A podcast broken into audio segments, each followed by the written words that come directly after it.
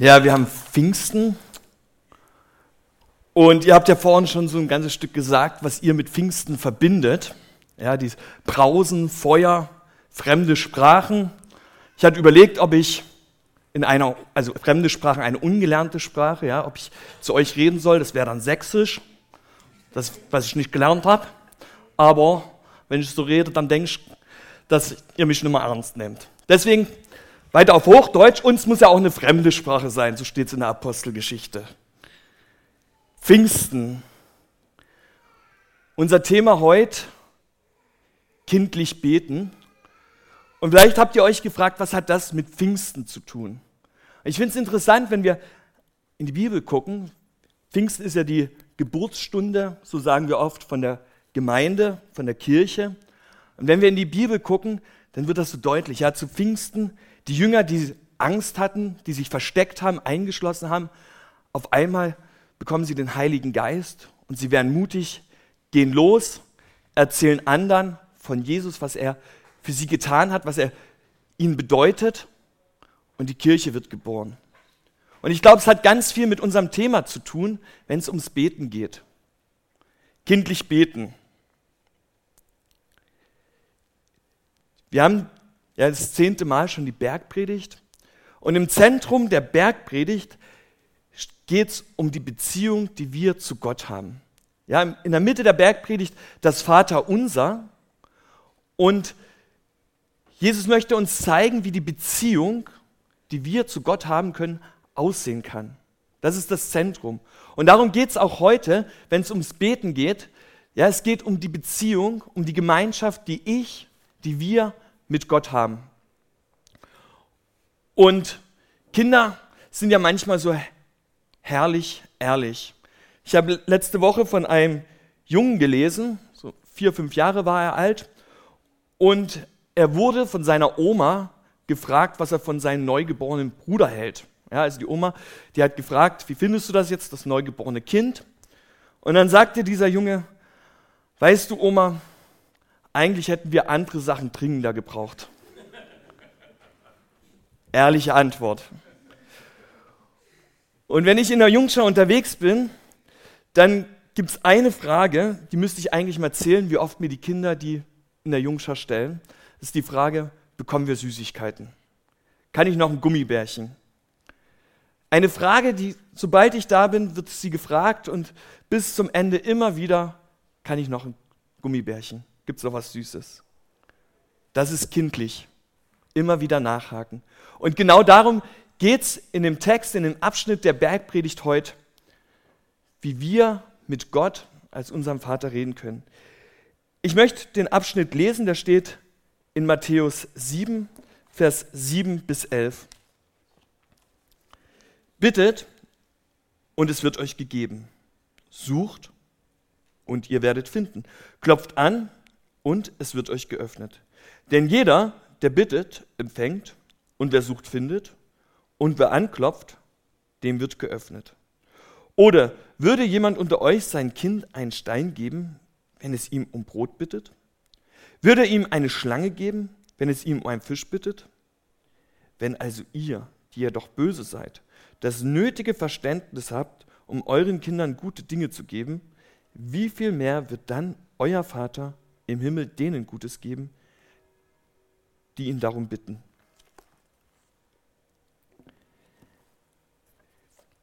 Ja, eine Aufforderung zum Gebet.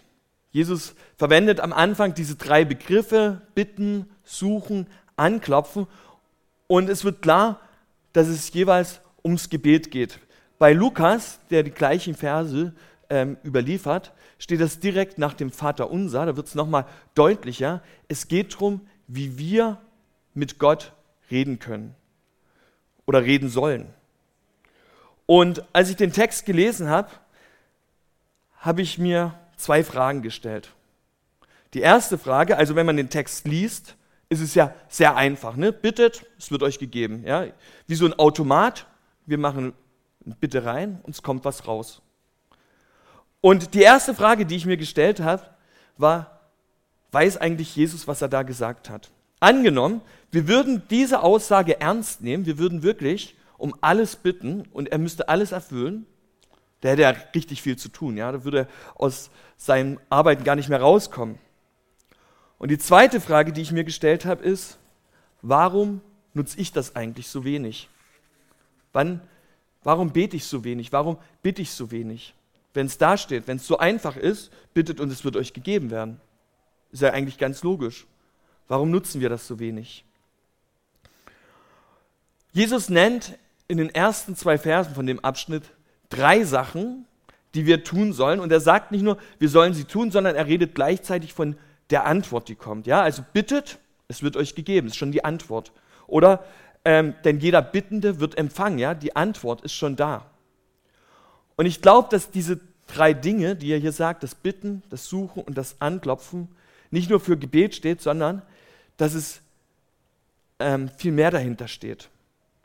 Ich möchte mit euch die drei Sachen näher anschauen und euch zeigen, was Jesus damit meint, was ich glaube, was Jesus damit meint. Das erste ist eine Bitte. Steht nicht direkt dahinter, um was gebeten werden soll. Ja, man könnte alles Mögliche einsetzen, wissen wir hier nicht. Aber es ist klar, wir sollen bitten. Und wenn wir eine Bitte stellen, dann ist es natürlich gut, wenn wir die Bitte an jener anderen stellen. Also wenn ich mich selbst bitten würde für irgendwas, brauche ich nicht. Kann ich auch alleine erledigen. Aber wenn ich eine Frage an euch habe, wenn ich eine Bitte an euch habe, dann muss ich zu euch hinkommen und muss auf anderen zugehen. Und ich glaube, dass das genau das ist, was Jesus hier meint. Ja? Es geht, dass wir zu Gott kommen und ihn darum bitten, dass wir auf Gott zugehen und ihn unsere Bitte stellen. Und die Bitte, die wir stellen, ist nicht nur so, vielleicht könntest du eventuell mal dir überlegen, ob oder so, sondern mit dieser Bitte wird auch immer etwas erwartet. Die Bitte ist nicht nur so vielleicht, sondern die Bitte ist mit Nachdruck. Ja? Und ähm, da fallen mir auch wieder die Kinder ein, die ja nicht nur sagen, Mama, vielleicht kann ich was Süßes bekommen, sondern ich will. Ja, ganz klar. Und ich glaube, genau darum geht es in dem Gebet, dass wir mit Nachdruck von dem oder Gott das sagen, was wir möchten. Was fordern, sozusagen. Und Jesus sagt an verschiedenen Stellen, dass wir ihn bitten dürfen. Ja, Matthäus ähm, 21 steht das, da sagt er, alles, was ihr in meinem Namen bittet, will ich euch geben. Oder wenn zwei oder drei in meinem Namen zusammenkommen, dann will ich ihnen das geben. Ja, also Jesus sagt immer wieder, dass er unsere Bitten erhören möchte. Das ist wichtig, weil sonst würde es Jesus nicht so betonen. Und hier sagt es ja auch. Und er sagt es auch nicht nur so, vielleicht ähm, will ich es erhören, sondern er sagt, ich werde es erhören. Es steht zweimal drin. Ja, also bei allen drei Sachen, beim Suchen, beim Bitten und beim Anklopfen, wird es wiederholt im Vers äh, 7 und 8, weil das wichtig ist. Und weil er damit sagt, ich unterstreiche das nochmal, dass genau das passieren soll. Es ist nicht nur irgendwie, ähm, sage ich halt so, sondern er unterstreicht das nochmal, weil das eine wichtige Aussage ist. Und wir dürfen mit unseren Bitten zu Gott kommen. Und wenn wir bitten, dann dürfen wir auch erwarten, dass was passiert. Also wenn ich euch was bitte, dann hoffe ich oder erwarte ich, dass ihr mir meine Bitte erfüllt, sonst würde ich nicht zu euch kommen. Und genauso dürfen wir bei Gott damit rechnen oder das erhoffen, erwarten, dass Gott eingreift. Und an den Stellen, wo Jesus von diesen Bitten redet, dass wir Gott bitten dürfen, dann ist immer auch die gleiche, äh, spricht er immer auch von dieser Erwartungshaltung, die wir haben dürfen. Wir dürfen erwarten, dass Gott eingreift. Und an der Stelle habe ich zum ersten Mal gemacht, gemerkt, dass mir das ziemlich schwer fällt. Also beten ja, aber erwarte ich wirklich, dass Gott eingreift? Erwarte ich wirklich, dass sich die Situation ändert? Bin ich mit diesen Erwarten wie so ein Kind, das ja, wenn es zum Vater kommt, wirklich erwartet, dass der Vater ihnen etwas gibt? Gehe ich so zu Gott? Oder denke ich, bin ich dann vielleicht doch wieder eher so zaghaft und sage, naja, vielleicht Gott könntest du mir mal oder so. Erwarte ich wirklich von Gott? Jesus fordert uns hier dazu auf, wir dürfen das. Die zweite Aufforderung, die Jesus uns hier gibt, ist das Suchen. Und auch da habe ich mich gefragt, was sollen wir suchen? Steht wieder nicht direkt im Text. Und man kann ja alles Mögliche suchen. Ja? Man kann ähm, Dinge suchen, die man verloren hat, zum Beispiel Schlüssel oder Geldtäschchen oder sonst was. Ja, Dinge, die man mal besessen hat, verloren sind, die sucht man. Oder man sucht Dinge, wo man denkt, es ist gut, wenn man die besitzt. Ein Auto zum Beispiel. Ja? Nimmt man nicht das nächstbeste, sondern da guckt man, wer es meinen Vorstellungen entspricht. Oder bei der Berufswahl, wir suchen uns den richtigen Job. Wir suchen uns den richtigen Partner. Wir suchen die Dinge, die uns wichtig sind.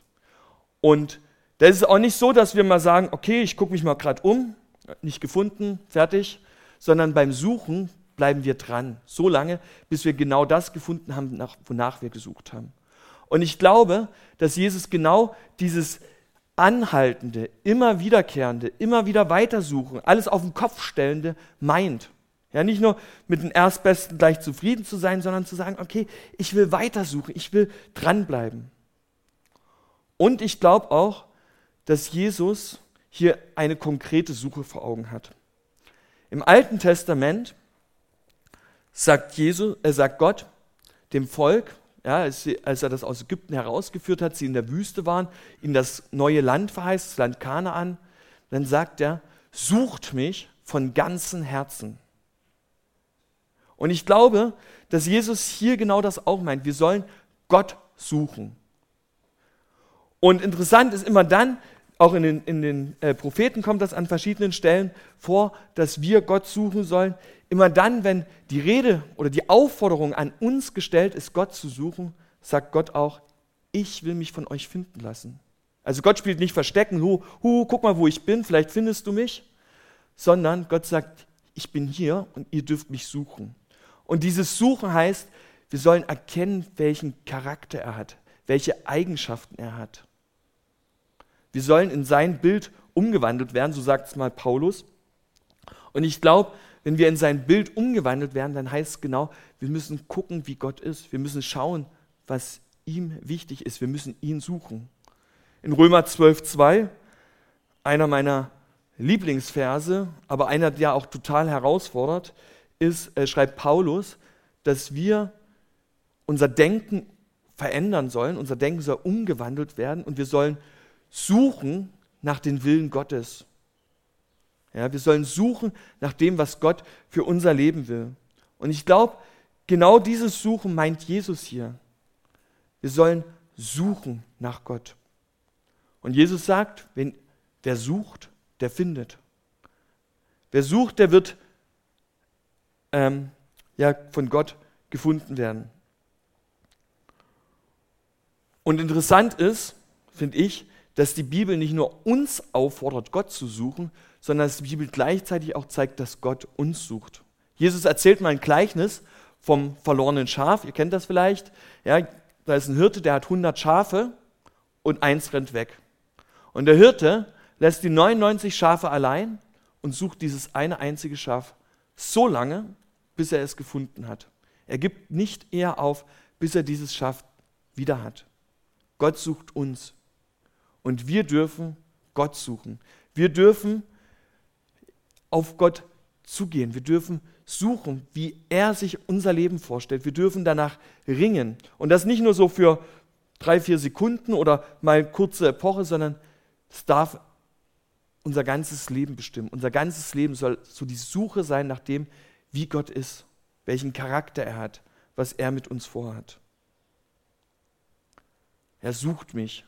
Und hier sagt er gleichzeitig, wer sucht, wird finden. Ja, das ist, wir dürfen suchen und wir werden finden. Das ist nicht irgendwie so, naja, vielleicht finden wir mal, sondern es ist eine Gewissheit, die Jesus uns hier schon zuspricht. Ein Versprechen, das er gibt. Und die dritte Aufforderung, die Jesus in diesem Abschnitt gibt, ist das Anklopfen. Und irgendwie habe ich das Gefühl, so das Anklopfen passt gar nicht in, in den Text. Ich glaube, es wird deutlicher, wenn wir gucken, wie Lukas das schreibt. Also er schreibt auch diese Verse und er zeigt, dass Jesus vorher oder schreibt, dass Jesus vorher noch ein Gleichnis erzählt hat, eine Geschichte.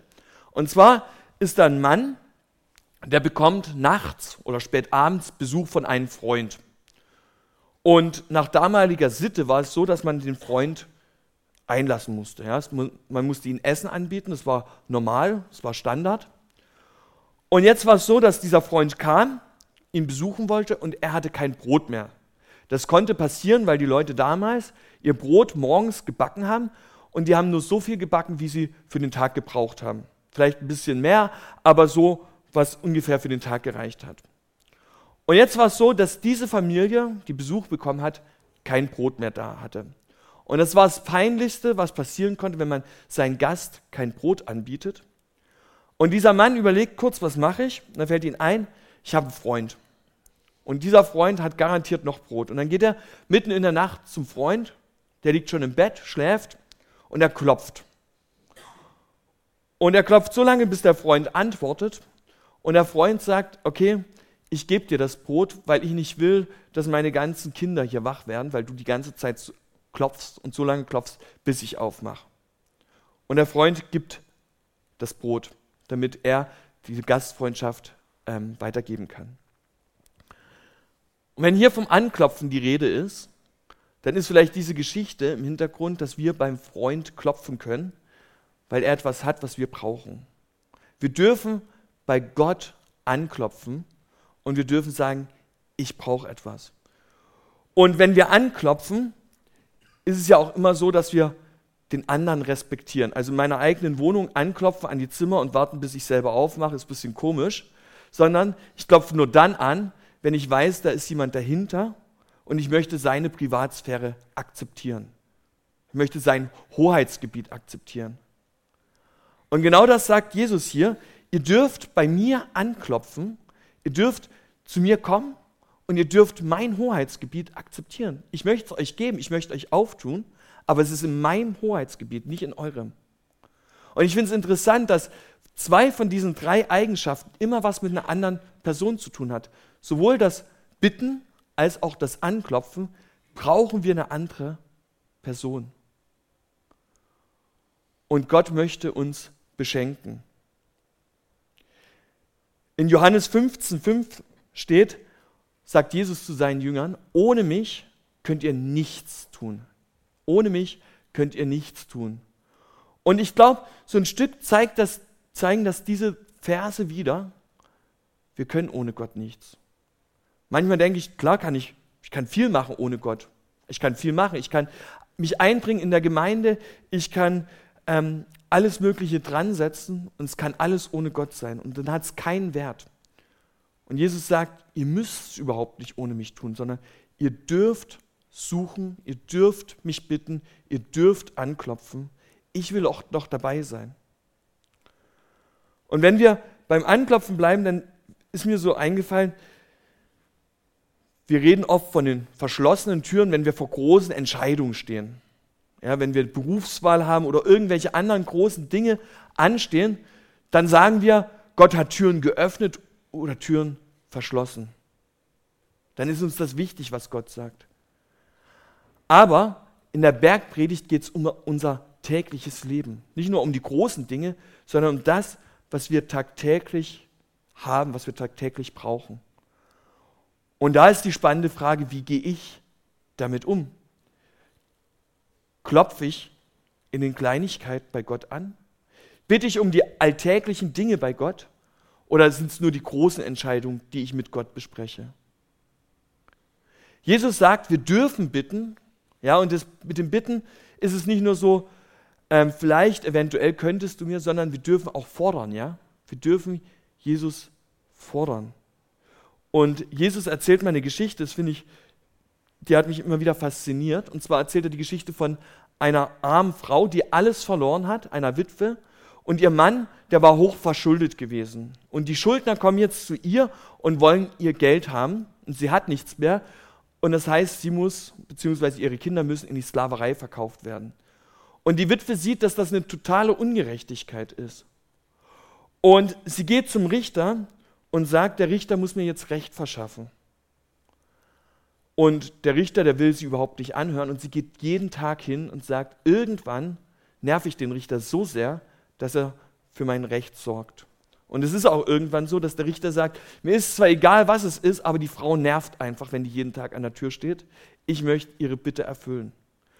Und Jesus sagt das als ein Beispiel, als ein Vorbild für uns, dass wir genauso bei Gott anklopfen dürfen und genauso bei Gott immer wieder auf der Matte stehen dürfen und dass Gott uns erhören will. Wir dürfen bitten immer wieder und wir dürfen erwarten, dass Gott etwas tut. Wir dürfen suchen nach seinem Willen, wir dürfen suchen nach dem, was Gott für uns hat und wir dürfen auch anklopfen. Wir sollen anklopfen. Ja, es ist nicht nur ein Dürfen, sondern wir sollen. Es ist eigentlich ein Gebot, ja, eine Aufforderung, die Gott uns hier gibt. Wenn das so einfach ist, warum passiert dann so wenig? Wenn ich einfach nur bitten muss, warum erfüllt dann Gott nicht alle meine Bitten? Also mir passiert das immer wieder, dass Gott meine Bitten nicht erfüllt. Wie meint das Jesus hier? Also eigentlich ist es doch ganz eindeutig. Bitten und es kommt die Antwort sofort. Wie ist das gemeint? Ich glaube, dass diese Verse ganz stark auf das Vaterunser bezogen sind. Also nicht dieses auswendig gelernte Gebet, was wir machen, sondern das Vaterunser ist ja ein Beispiel, wie wir beten sollen. Jesus zeigt das nach, ihr sollt bitten nach dem Willen Gottes. Ihr sollt bitten, dass Gott groß gemacht wird, dass sein Reich komme, sein Wille geschehe. Ja, das sind alles Dinge, die wir bitten dürfen. Und ich glaube, dass dieses Bitten, Suchen und Anklopfen genau darauf gemeint ist. Wir sollen bitten nach seinem Willen. Wir sollen seinen Willen suchen. Und ich glaube, dass ähm, wenn wir nach diesem Willen beten, nach Gottes Willen beten, dass genau die Bitten, unsere Bitten, unsere Wünsche auch erhört werden. Und nicht alles ist, was wir beten, nach Gottes Willen, sondern oft nach meinen eigenen, nach unseren, nach das, was wir wollen. Aber die Bitten, die erhört werden, das sind die, die nach Gottes Willen suchen, nach dem, äh, was Gott wichtig ist auf dieser Erde.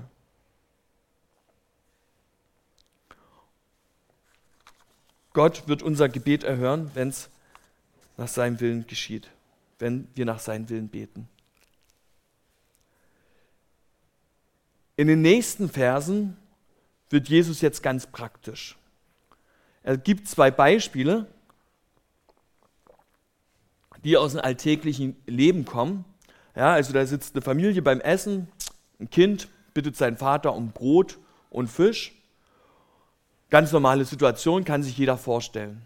Und jetzt sagt Gott, er sagt Jesus, stellt euch vor, ein Sohn bittet nach einem Fisch, äh, nach einem Brot und der Vater macht sich einen Scherz und gibt ihm einen Stein. Oder meint es vielleicht auch ernst, sagt, nee, was Besseres hat er nicht verdient. Oder ein Fisch, der Sohn bittet um Fisch und der Vater gibt ihm eine Schlange. Es wird kein Vater machen wahrscheinlich. Ja? Brot etwas Unnützes, äh, Stein etwas Unnützes Schlange vielleicht sogar was Lebensgefährliches, ja, was das Leben bedroht? Werden wir nicht machen. Und ich habe mich gefragt, als ich das gelesen habe, wie wird das denn dem Kind gegangen sein? Stellt euch vor, ihr fragt euren Vater nach einem Brot und er gibt euch einen Stein. Wie wäre es mir gegangen? Und ich muss ganz ehrlich sagen, ich hätte in dem Moment ja überhaupt nicht damit gerechnet, dass es kein Brot ist. Sondern ich hätte natürlich genommen und gedacht, okay, kannst reinbeißen, dein Vater gibt dir was Gutes. Und ich glaube, auch bei dem Fisch, ja, man rechnet nicht damit, dass es plötzlich kein Fisch ist. Und ich glaube, dass Jesus hier das deutlich macht. Was erwarten wir als Kinder Gottes von ihm? Sind wir nicht manchmal so, dass wir dann denken, naja, wenn ich jetzt darum bitte, dass Gott kann das Unmögliche hören, der muss mir was Schlechtes geben. Ist es nicht manchmal in unserem Hinterkopf so irgendwie mit drin? Was erwarten wir von Gott? Und Gott sagt, ich will euch das Gute geben. Ich will euch das Beste für euer Leben geben. Es sind Lebensgrundlagen, die hier, nachdem der Sohn hier fragt, ja, Fisch und Brot, Lebensmittel, die man braucht, die einfach dazugehören. Und Jesus will uns das Lebensnotwendige geben. Und dann kommt der Höhepunkt eigentlich von dem ganzen Abschnitt, wo Jesus das nochmal so auf eine wunderbare Art und Weise zusammenfasst. Er sagt, ähm, ihr, die ihr böse seid, wisst schon Gutes zu geben, wie viel mehr Gott. Wir wissen es, seit dem Sündenfall sind wir Menschen böse. Ja, Adam und Eva, die in dem Paradies gelebt haben, wo alles perfekt war, die haben von der verbotenen Frucht von Gott, also die Frucht, die Gott verboten hat, gegessen. Und damit kam Sünde in die Welt, die Trennung von Gott. Und wir sind von Grund auf böse. Wir können gar nichts dafür, also wir können nichts dagegen machen. Das ist in unserer Natur angelegt. Und die Bibel zeigt das an ganz äh, immer wieder auf drastische Art und Weise. Ja? Römerbrief spricht davon, wie verdorben wir Menschen sind. Und Jesus sagt, ihr, die ihr zwar schon so verdorben seid, die ihr so böse seid, ihr wisst, was gut ist für den anderen. Ihr wisst, was der andere braucht und ihr gebt es den auch. Wie viel mehr Gott? Und ich glaube, hier kann man keine Zahl finden, sechsmal mehr, hundertmal mehr, Millionenmal mehr, sondern Gott will uns das Beste geben. Er hat das, die Welt geschaffen, er hat uns gemacht, um in Beziehung zu ihm zu kommen. Und darum geht's. Ja, wir dürfen, sollen in diese Beziehung zu ihm hineinkommen. Und die will er uns schenken. Wie viel mehr wird euer Vater im Himmel euch geben? Das ist das Neue. Schon im Vater unser sprechen wir, dürfen wir Gott als unseren Vater ansprechen. Ja, Vater, der du bist, äh, unser, der du bist im Himmel. Wir dürfen Gott ansprechen als unseren Vater. Und das ist das Neue. Das hat sich damals keiner getraut, Gott als Vater anzusprechen, sondern Gott war etwas Heiliges, wo man eigentlich eher Angst vorhaben musste. Und jetzt bringt Jesus in der Bergpredigt dieses neue Verständnis. Gott möchte für uns sorgen wie ein Vater. Wir dürfen Papa zu ihm sagen. Und wir dürfen seine Kinder sein. Und deswegen dürfen wir auch bitten, suchen, anklopfen, wie so ein Kind, ja. Ähm, ich finde das immer interessant, wenn man Kinder beobachtet, ja, die, die, die wollen mit aller Macht setzen sie sich dran, ja, die schmeißen sich auf den Boden, ich will aber, und dann fangen sie an zu strampeln.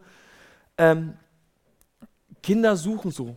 Und sie wissen, bei meinem Papa kann ich das. Ich habe vor einiger Zeit mit meinem Neffen gespielt und wir haben ein bisschen wild gespielt und dann ist irgendwas kaputt gegangen. Und dann sagt er, ja, Papa macht ganz. Und dann ist er zum Papa hingegangen und hat gesagt, Papa macht ganz.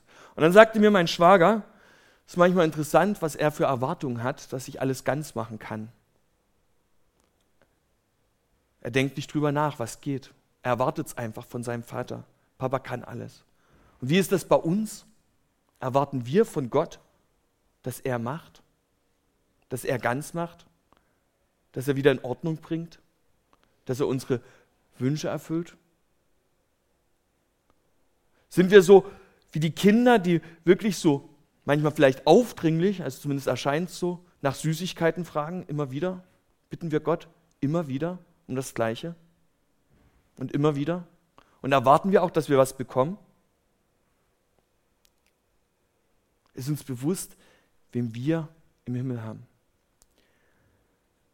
Lukas schreibt noch, was das Gute ist, was Gott uns geben will. Er sagt nämlich, wie viel mehr wird euch der himmlische Vater den Heiligen Geist geben? Und da sind wir wieder bei Pfingsten, wo der Heilige Geist auf die Jünger kommt. Der Heilige Geist, der uns erinnern soll, dass wir Kinder Gottes sind. Ja, das ist die Aufgabe. Jesus sagt, wenn ich von der Erde weggehe, zu seinen Jüngern hat er das gesagt, wenn ich von der Erde weggehe, will ich euch nicht alleine lassen, nicht verwaist, sondern ich will euch einen Beistand geben. Jemanden, der in euer Herz wohnt, der in euch wohnt, der euch an all die wichtigen Sachen erinnert. Der euch daran erinnert, dass ihr meine Kinder seid, meine Söhne und Töchter. Der Heilige Geist wird uns gegeben, damit er uns führt, damit wir erkennen können, was Gottes Wille ist, was Gott mit unserem Leben vorhat. Der uns auch aufzeigt, wo wir vielleicht falsch liegen, wo etwas nicht in Ordnung ist. Ja, so erklärt das Jesus seinen Jüngern, was der Heilige Geist macht. Johannes 16, äh, interessant nachzulesen. Und zu Pfingsten feiern wir, dass wir den Heiligen Geist bekommen haben. Er wohnt in uns. Und weil der Heilige Geist in uns wohnt, dürfen wir wie die Kinder zu Gott kommen und dürfen kindlich beten und dürfen wirklich dieses Suchen, Bitten und Anklopfen ganz praktisch machen und sagen, ja, Gott, du hast doch gesagt, als dein Kind kann ich zu dir kommen. Ich darf dich bitten. Und du wirst mich hören. Du hast doch gesagt, dass du meine Gebete hörst. Du willst doch das Beste für mich. Wir dürfen kindlich beten.